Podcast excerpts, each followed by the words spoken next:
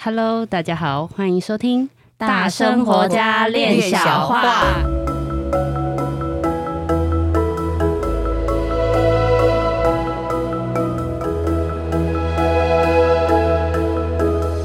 我是一心弟弟，我是妍妮，我是冠玉。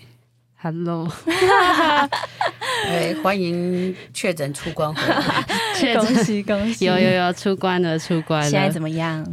现在就是那个算确诊后的恢复期。嗯，就是我觉得大家口罩要戴好，还是防疫要做足。那个免疫系统真的很严重，嗯、真的有那个副作用。还是多多少少有一些。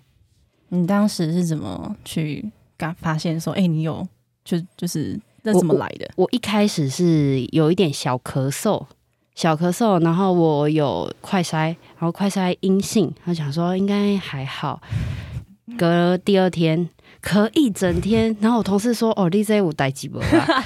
对，然后都咳醒，就也没有办法好好休息，然后再去那个诊所看诊。我都很乖，我还是有看诊，然后再快筛一样阴性，一条线。我还跟同事说：“放心，我阴性。”老师马上放心，我没怀孕。对，结果第三天早上就怀孕了，就怀孕了，就怀孕，整个体温上升。天哪，对，体温上升跟怀孕差不多吧，就是体温上升，然后就去。急诊，嗯，然后就隔天，他那个护士好像把我的名字写的有点错，就变你好，请问是朱小姐吗？我说不好意思，我是曾小姐。哦，朱艺兴，请问你知道你 你阳性吗？我说我叫曾艺兴，你有没有搞错？哦，确认完之后，好啊，你知道你阳性吗？我说我不知道。好，我告诉你，你现在阳性了。你当然不知道啊。对，但就真的很不舒服。前三天的时候，有一种就是那个低潮感真的有，然后会有一种哦，我是不是真的快死掉了？因为狂咳、发烧，然后 全身无力，然后心情上就真的有受影响。我只差没有喘起来，嗯、但是呼吸有很难呼吸。嗯哼，对，而且你是有打第三剂的人，对对。对我打 A Z A Z 莫德纳，我还选择最高端的给他打下去。我也是 A G A G 莫德纳，但是那个莫德纳打的半剂之后，我刚好就病了一个多月。对，简直就像是确诊一样，就是打给他确诊的，就是病毒打到身体里面，然后那一个半月简直就是天翻地覆。哦，对，那时候老师的那个。那一个莫德纳那一季真的是很严重，没有半季而已啦，对 半季，对半季，一剂大概没有在这里的啦。我我我半季休一个礼拜而已，一个礼拜就哇跳跳。嗯，那时候看到老师真的是很虚，对啊，听说一直上吐下泻，是不是？对，没有发烧也没有咳嗽，嗯，就上吐下泻，然后整个人都快不行。我就是咳到就是咳，然后喉咙。真的像刀在割这样子，然后咳到医生说：“哎你这个肺有烧到哦。”然后我就哇，真就又真的后后续就开始要好好的保养。现在就是尽可能的养精蓄锐。嗯，对啊，但就是还是为什么会想要录这一集，就是因为大家现在就是疫情升温，然后也是跟大家说。哎，虽然要共存，但是共存的前提真的是要把那个免疫系统养起来，包含多吃维他命 C 啦，或者是哎多从就是多一些的保健食品，真的是需要多一点睡眠，对，这真的很重要。睡眠的确真的蛮重要。我因为我跟老师在一个。嗯、疫情的暴风眼之中，就是我没有确诊，但是我爸妈是确诊的。然后那因为那时候妈妈确诊的时候，是她喉咙很痛，然后痛痛到可能当天，呃，当天有一点发烧，但好像是三十，我忘记好像是三十七点八左右。然后他就快筛，他是阴性。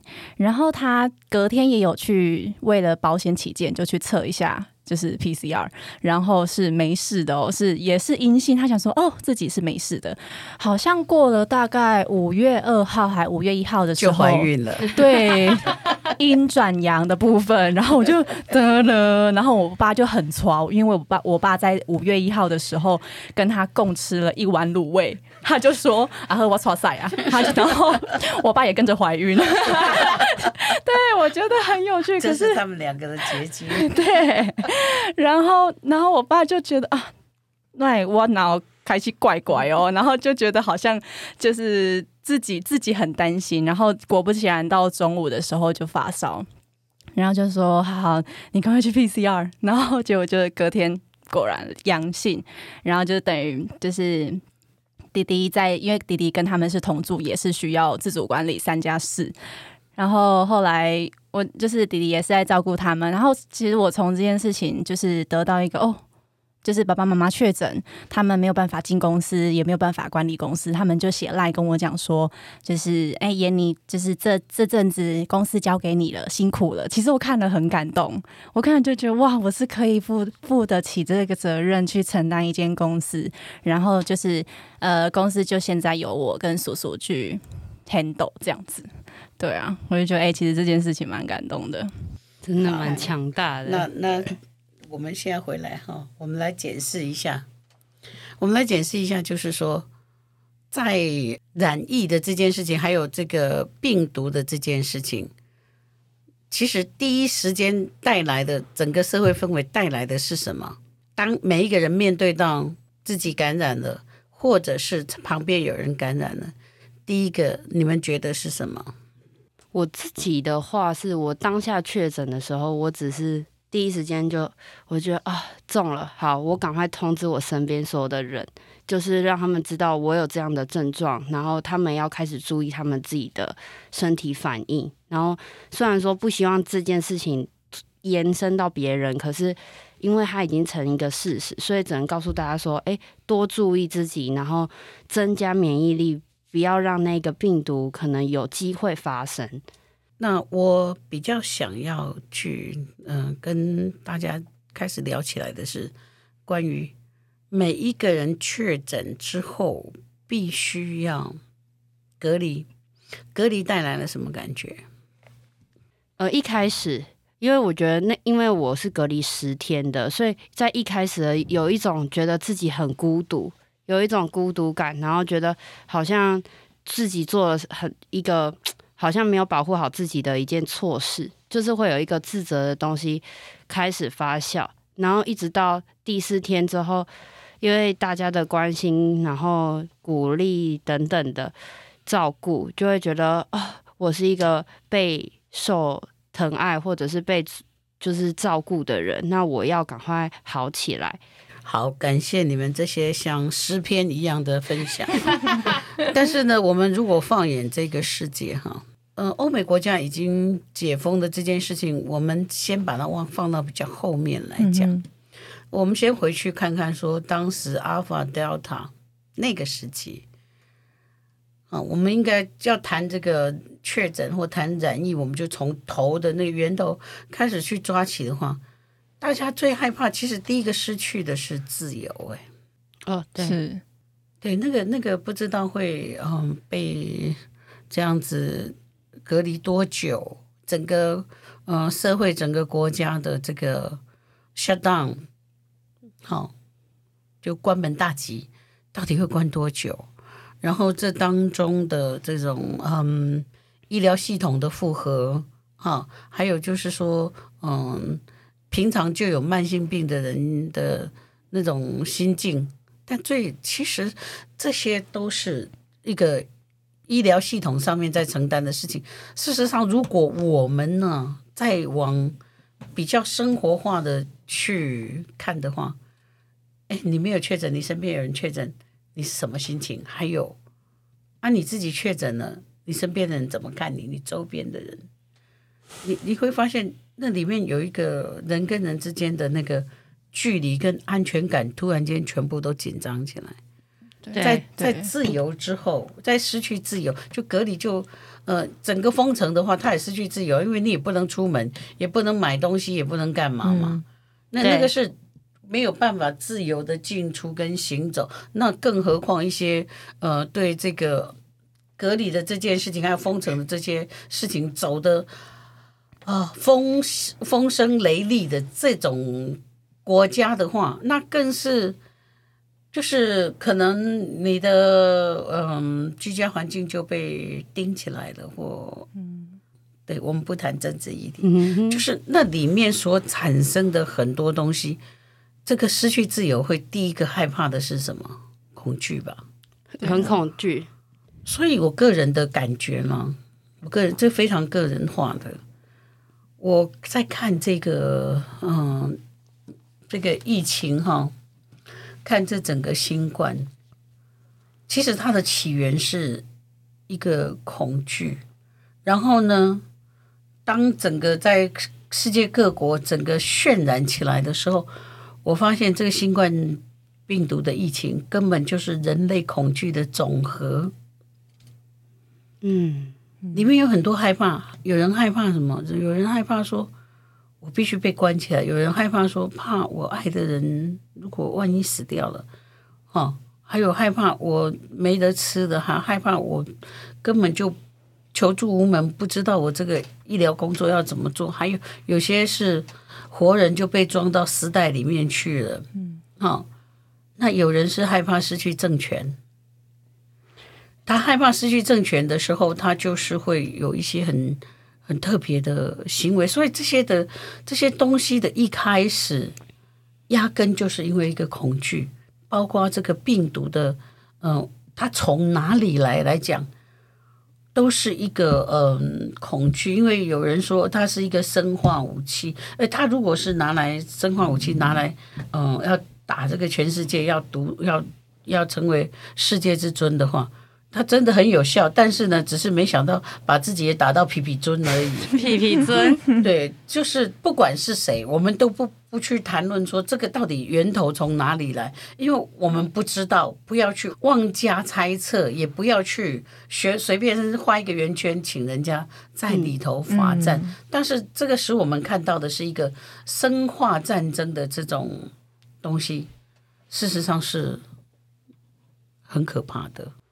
确实，就是刚刚老师讲到的，这确实是有都有发生，都有发生，只是没有那么细的去分析出来。在关起来的时间里面，特别最想要的就是外食，就好想吃那些其实好像很吸收平常，可是是外面的东西，那个东西会很很明显。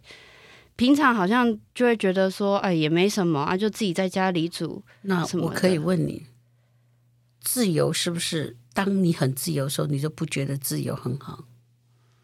嗯，当不自由的这个挑战来的时候，每一件你能够触手所及的这个自由都变得很大。对，然后在关起来的期间。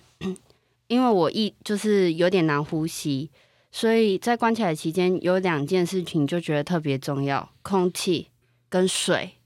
那空气跟自由有没有关系？也有，就是你能够呼吸自在、自由自在的去呼吸空气，代表你很有足够的空间。嗯，然后水这个是资源。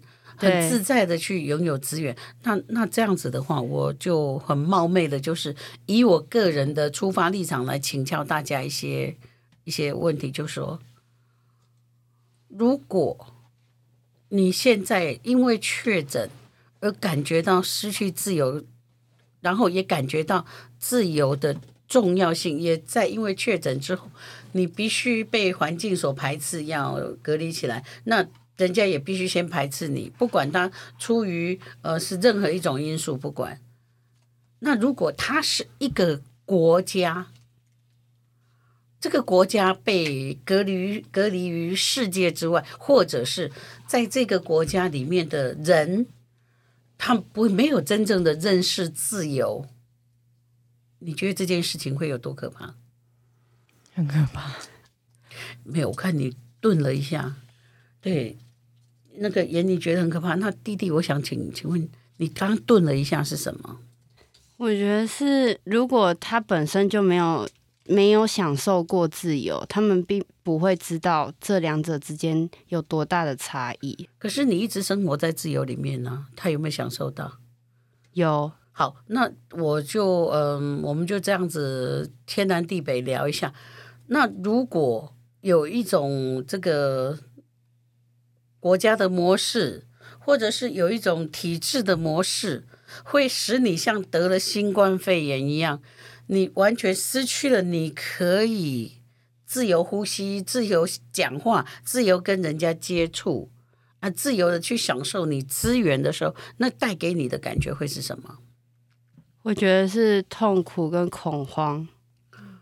那你、那个、你会为了这个痛苦跟恐慌做什么？我会想要反击，或者是想要让自己的能量更强大。太棒，太棒，太漂亮了！就是说，这个地方其实我觉得新冠教了我们很多东西，因为我们我们大家在这里，我们都是没有政治色彩的人，是。但是我们却突然发现，我们真正关心过从自己自己的自由、人生的自由，然后来到一个家庭的自由、一个社会的自由，来甚至到一个自主国家的自由。我不知道说我们现在在整个这样子的社会的这个害怕确诊的这个氛围里面，其实隐含的是这些，呃。不能以我个人的那个立场来以偏概全，但是这种东西它却非常真实的这样子的在影响着大家。可以说，另外一个层面来讲，就是现在的人他对于新冠病毒的害怕的这种被隔离的这种失去自由的恐惧。有没有说真正的去感知到说，那如果自己是适合生活在一个什么样的体制之下，那这当中如果失去自由，是不是我们能够像弟弟刚刚所讲说，我们要变强大，增益自己的能量，那就要更有一些呃世界观，因为新冠病毒这个东西非常的世界性诶。它非常的世界性，可是我们做的事情还蛮有趣的。就是说，我看到是，呃，有一个人他确诊，那他的家人叫他出去，就是你不要跟家人在一起，你出去。然后这个人出去呢，不知道要去哪里，嗯，他也不知道向谁求救，所以就产生了这些问题了，那种非常强烈的那种排挤，嗯。或者是被突然就丢出去了，这些事情我们都需要有更大的宏观。如果我们是被一个家庭丢出去，我们会觉得很受伤。是啊，那我们的国家如果被世界丢出去呢？哇，真的很无感。我可能把这个问题带的有一点太严肃了，太紧张了。但是我真正的在想跟大家讨论的是。我们有没有透过新冠病毒教会我们？因为它的它带来的是灾难，可是灾难的后面它会有一个重建，这一定都是这个样子。嗯、一个一个经历过战争的世界，它后来二次大战之后的世界的这个全盛跟整个的建设，就带来了社会的繁荣。是，嗯，那。那现在这个新冠病毒，它就是一场世界战争嘛？对。那这个世界战争，它给我们带来的一些清醒是什么？尤其特别是每一个人能不能接纳自己家里面有人确诊，然后去想方设法的彼此去协助，然后呃团结起来，然后不是以去把别人堵出去的这种现象。而是开放了我们的胸襟，不再让这些恐惧来控制我们。政权也是一种可以用恐惧来控制我们，法律也可以用恐惧来控制我们。任何事情的规章都可以基于恐恐惧，然后嗯，把人给钳制住。那在这里，我们需要学会的是什么？我我如果我们要学会的就是像我刚刚说的那个被呃家庭排挤出去的人，我们要学习的是家人之间的扶持。那放眼到国家来讲的话，确诊人数的增加，还有整个医疗体系的这种负荷超量，嗯、呃，确诊的人很辛苦。那医疗量能的关系，所以这些嗯、呃、在医院工作的这种医护人员也很辛苦。那确诊的人被从家里面踢出去，然后医护人员被骂，这个这个都不用等到战争来挑衅我们，我们就已经把自己给打败了。是，对。那这个就是一个，嗯，当人很恐惧的时候，第一件事情会自乱阵脚，会这样子。嗯、那这个自乱阵脚就会有一些我，嗯。我想要把持这个家，这这是不是一个家的政权？所以我必须把跟我不相容的，你确诊我没有确诊，你出去，嘿他出去他要去哪里？对，真的好。那我们去找医护人员的麻烦，或者甚至是骂他，或觉得诶怎么样怎么样怎么样的种种的这一切，好，他到底我们如果我们自己的国家是这样子的话，那别的国家会怎么样看我们？每一个战争都需要有人出来协调跟帮助，因为我们就看着说苏联他们最近这样兵败如山倒，但是他必须硬撑在那里。没，我们需要的不是战争，我们需要的是去看到战争的本质是出于恐惧。他恐惧什么？恐惧他当不了老大了。嗯，还有他恐惧他可能会失去政权。或者恐惧他的能源种种一些什么什么，那我们如果是家里面的老大，我们也是一个政权的当权者啊。是，对。那我们是社会大众，我们是具有投票权的，我们是言论自由的人。那我们现在拥有言论自由，我们去排斥我们家里确诊的人，还有我们去骂这个医疗系统的人，那这个早晚就会被病毒侵犯的更深，因为。他原来要带给我们看见的是一种如何去融合跟互助、互相扶持，但是我们背其道而行的去做这种互相排斥的动作。家里面的人，我最大，我讲了算数，你给我出去，我们这些保护好就好了。嗯、这这个会带来很大的反动。那我们确诊者需要医疗系统给我们的保护，然后我们去背给他。好，让他不要以后就学习好了，我就以后不干护理工作，我我我也不要理人家，我不要对人家付出爱心，不要。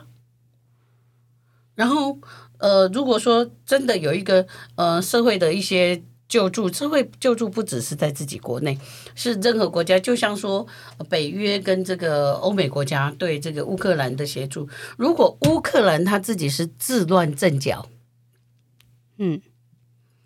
那所有的资源会进去吗？就进不去啦。嗯啊，在这里面自己打就够。对，那可是我们却被社会世界上定义为第二个人家在看的乌克兰呢。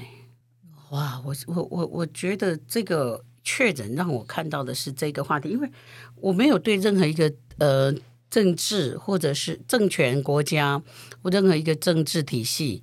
或者任何一个政党有什么意见，因为那不是我懂的东西，我根本就玩不起。但是我却觉得我在这当中看到了一些东西，让我觉得说，哦，这这些东西都可以，它它其实是可以互相影响，而且它就在教我们一些事情。如果老师教会了我们，那老师是不是就不会一直骂我们，也不会一直，他就可以进度往前走。那如果一个疫情它在那边一直滞留，是不是我们还没有学会那个功课？我们还没有看懂，我们还没有去做出那个互相扶持的事情，然后大家要共同的去处理这件事情，就是每个人都有这个责任。这个会延续到我们上一次讲的那个抗压性的部分。是，每一个人都是染疫的责任者啊。对，每个人都，你不用故意要去染疫，可是你染疫了，你也是要自对自己负责任。嗯，我都染疫了，所以我现在负责任。我先冷静下来，我怎么去呃处理这些事情？如何去呃处理这些可能呃后续它会带来的这种呃压力？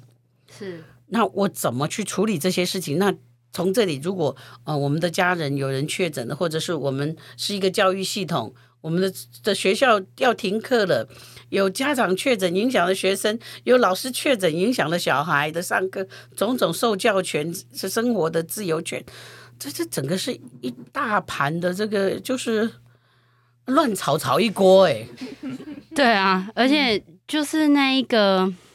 真的恐惧的那个连带影响，老师讲的是一个比较属于比较大观点的部分，然后刚好我我自己的话，当然就是比较小家庭嘛，那我影连带影响到的就是哎家人，因为现在就是大家都说 Omicron 有可能会再一次复发，那其实这个也是一个恐惧，所以当我要出来工作、录音等等的。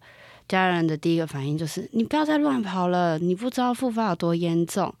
然后我才发现，我心里也有一个恐惧，很恐惧说：哎，我现在正在做一件我在做我需要为了生活而做的事情，而且这是嗯我原本就该做的工作。可是那个家家人的那个叮咛、那个压力，其实会让我有点害怕说。那如果我真的一个不小心又怎么了？那你们是不是就会觉得啊？你看又自作自受了，就不照顾我，或是不再关爱我？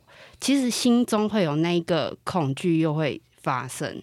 嗯，这个是家人的爱心了哈。对，那是另外一个层面，就是说，你看哈，你呃隔离了几天？十十加七哦。嗯，你真的被关起来是十天啊？你手边的工作怎么样？我手就你公你的公务工作怎么样？我公务就被我延期了。老板说不用担心，都帮我安排的好好的，全部都帮我办了展延。啊，那些单位是不是也都被你影响了？是，嗯。所以这件事情哈，家人的爱心跟这个整个呃，我们每一个人牵动到社会很多的范围。是。对，然后也牵涉到像你们的工程有很多都是属于公家单位的，对，它也影响了到了这些纳税义务人，是除了影响公部门之外，它也影响了纳税义务人。那 somehow 这也是在影响一个国家，嗯，对，国家的进度跟它的进程。嗯，所以我可能有一点把这个事情可能看得太过于大，但是如果我们合理的。看，如果我们都还是没有办法把这个呃互相扶持的这个机制建立起来，嗯，这个变种怎么样变，它就很正常的，因为垃圾永远是丢到别人的家去。是啊，嗯嗯，然后嗯，确诊了以后开始推给谁给谁给谁，我啊，我当时就不应该怎么样，你就没有当时啊，你就已经在现在啊，你就确诊了啊。是，那医疗系统它的医疗量能是设定在于这个社会有多少人百分比的人生病，它是经过很多的记录，那它的医疗量能的准备是这样子。一旦爆量的时候，那轻症与重症，我们自己有没有办法去理解？那让轻轻症的就先嗯跟这个医师电话联络，看怎么样来。处理自己，那重症的让他也可以呃接受医疗量量能的这些照顾，然后大家不要再打嘴炮，真的骂来骂去，嗯、然后背个来背个去，尤特别是这种时候哈，选票是很重要的。哇，好好大的舞台可以去玩，但是嗯，我相信经过这一段新冠肺炎。大家都会看清楚一件事情，很诚恳的在做事情的人，跟一边做事情一边骂别人，我有做你没做。这个时候不是骂谁没做，是大家都要做，我们大家都要做。嗯，是啊，就是那个互相支援、互相 cover 这这个东西会变得很重要。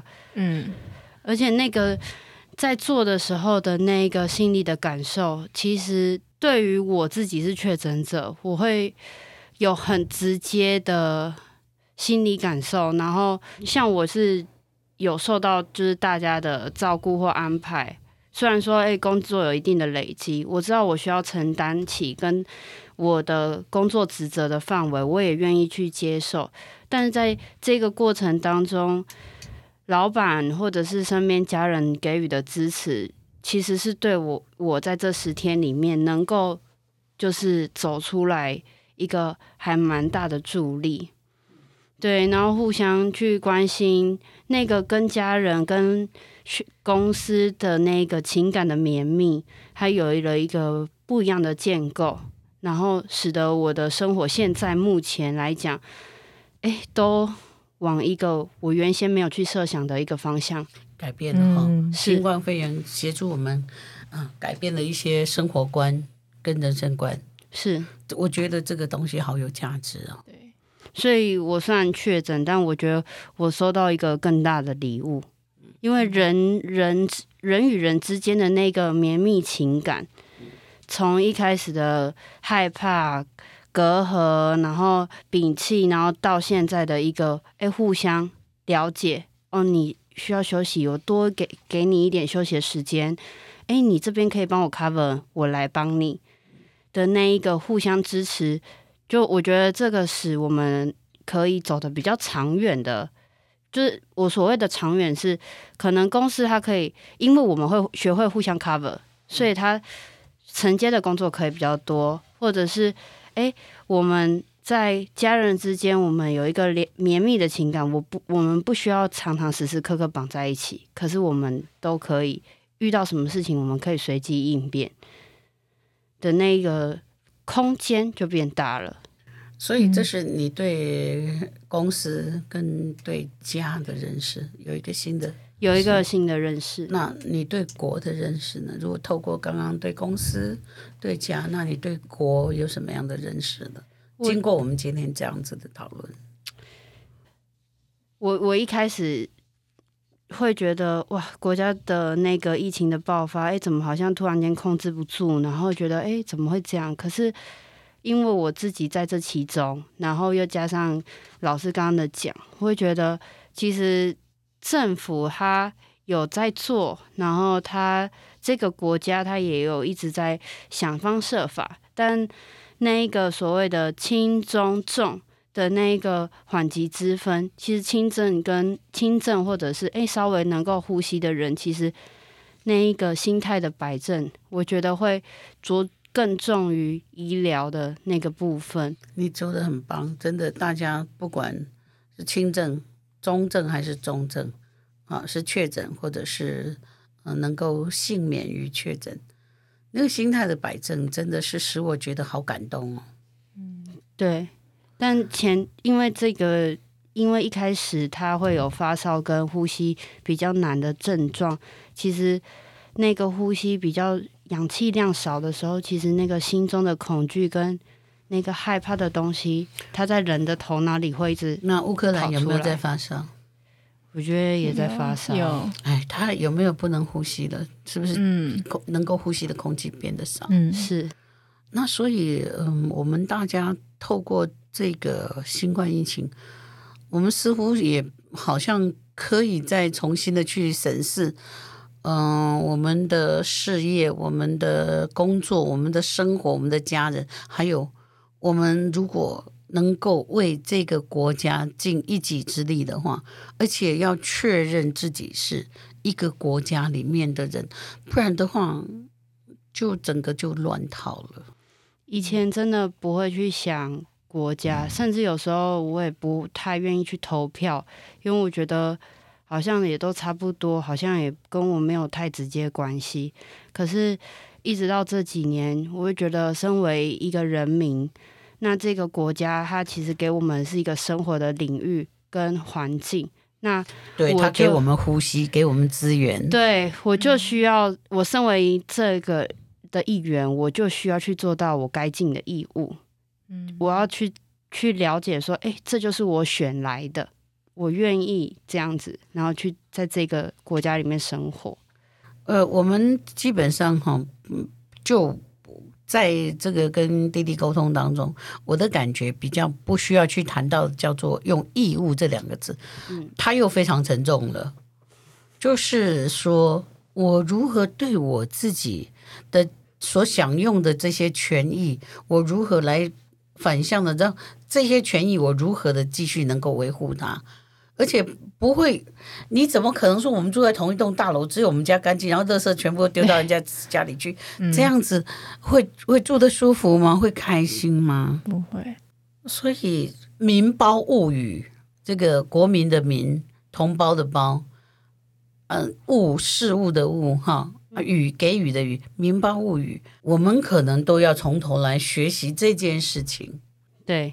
嗯，我觉得我这件事情要重新的学习，而且重新的看待，而且真正的认清说啊，其实新冠肺炎，我们都是一个责任者，我们都是这个国家呃给我们呼吸，他他使我们有自由可以我我来港美啊，我来搞安哦，嗯，对，你骂总统，总统也不会对你怎样，我们处在一个这样的国家，那我们享受的这个。医疗资源，不管是健保、劳保，任何一种保，在我们看病的时候，它给我们的这个方便性跟资源。那如果我们没有去看见，我们是这里面的一份子，就是资源。我们刚刚说水嘛，就资源。那空气就是我们的自由。如果我们都看不懂这两件事情，是我们身为一个居住在这个地方。这个国度里面的人的话，那可能我们每天要面对的威胁会更多。因为一个以战术来讲，一个自乱阵脚的家庭、公司或者是国家，是最容易被歼灭的。嗯，那我看乌克兰他们好像没有自乱阵脚，但是我不我不涉入政治，因为怎么讲，每一个国家哈，他有他自己的命运。这不是我要怎样或我不要怎样，但是我可以做好的是，我看懂这些事情，那我从我自己开始做起，去影响我自己周遭的范围，尽可能的，因为我想要这种言论自由的氛围，是我想要这种生活，我我要去哪里，我搭车我要去哪里就去哪里的这种氛围，呃，我今天想要。吃饱一点，我就买多一点；我现在想要节食，我就少吃一点的那种自由。好，然后我今天真的很不爽，我即使可能骂了哪一个政党人，哎，他都没有对我怎样，因为他们他们是接受这些言论自由的。那我们身在这种自由里面，也需要再一度的去疼惜我们所拥有的自由。它不是谁给我们的，是我们大家共同在这一片土地所创造出来的。那为什么我们不疼惜我们创造出来，然后开始忘记了？就是每天去背个这个人，每天去找那个麻烦，每天去生气这个事情或怎么样，但是就是不看说再这样乱下去。会衍生出什么样的状况？哦，是的，是的，是的。哎，我们今天有一个嗯、呃、来宾哈，就是也是我们的好朋友，是谢国康，他是公部门的人，哎，他也确诊了，他也出关了。确诊者。哈喽，大家好。哎，为什么这个我特别着想，这个有比我沙哑，这个比我沙哑，你的声音压的好低啊，还没开嗓，还没开嗓，高歌一曲。你可不可以告诉我，你延误了多少公务？呃，虽然说我是确诊者，虽然说我们人事是跟我们说还是可以请公假，可是我还是有居家办公，嗯、因为长官知道我确诊之后，可是他没有说来。你的工作马上丢出来没有？可是我，呃，就还是一样，就是乖乖的，就是收公文、办公文这样子。因为会公文时效性还是在，也不可能说会，也不想说要一直麻烦同事，所以我还是会尽可能的把公文处理好。然后真的有需要同事帮忙的话，就会在群主说：“哎，我需要什么协助？”然后请他们把东西丢上去之后，他们就说：“好，我帮你这样子。”那所以，嗯、呃，国康体现的两件事情，就是说我我这这个体现使我要向所有嗯、确诊却还居家办公的人，或者是他照顾家人被框列的人，能够居家办公，他没有延误的任何事情，就是他站在他自己的工作岗位上面，他是一个责任者。嗯，他有担起他那个责任，但是他同时谈到我们刚刚所说的这个互相扶持，他需要的这个呃资源是什么？他有发出声音，是，嗯，我觉得这个分享很可贵，因为我们有太多人需要人家资源，但是我们是坐地生气，不愿意把这个资讯丢出来，然后开始抱怨，因为那是一个安全感，就是。我相，我开始相信，如果我确诊了，绝对没有人会理我，没有人会帮助我。这个是这个也是一种心态之一。OK 的，就是呃自由跟安全感嘛。嗯，但是我看看国康把这个嗯安全感跟责任者处理得很好。对，呃，我我讲一下我自己的心情好了，就是我原本就是一种。别人对我好，我可能不会好意思接受，我都会一直想要付出的人。而经由这一次确诊之后，我跟我身边一些周围好朋友通知说我确诊，跟他们告诉我的近况，然后他们就会来关心，我就收到那个关心。然后还有我有个好朋友，他就说，他说怕我居家隔离太无聊，他说你要看什么书。我我我寄给你，真的。后来就他就拍照片给我看，后来我就选了几本之后，真的隔天我就收到那个快递，我就觉得，哎，我收到那个书之外，还有是有他给他对我的就是关怀还有祝福，这是我收到的。是以前像我会都会一直想把那个别人送给我的好意，我把它往外推，可是这一次我就是把它收进来的，有不一样的体验，这样子。感谢谢谢国康今天的分享，谢谢。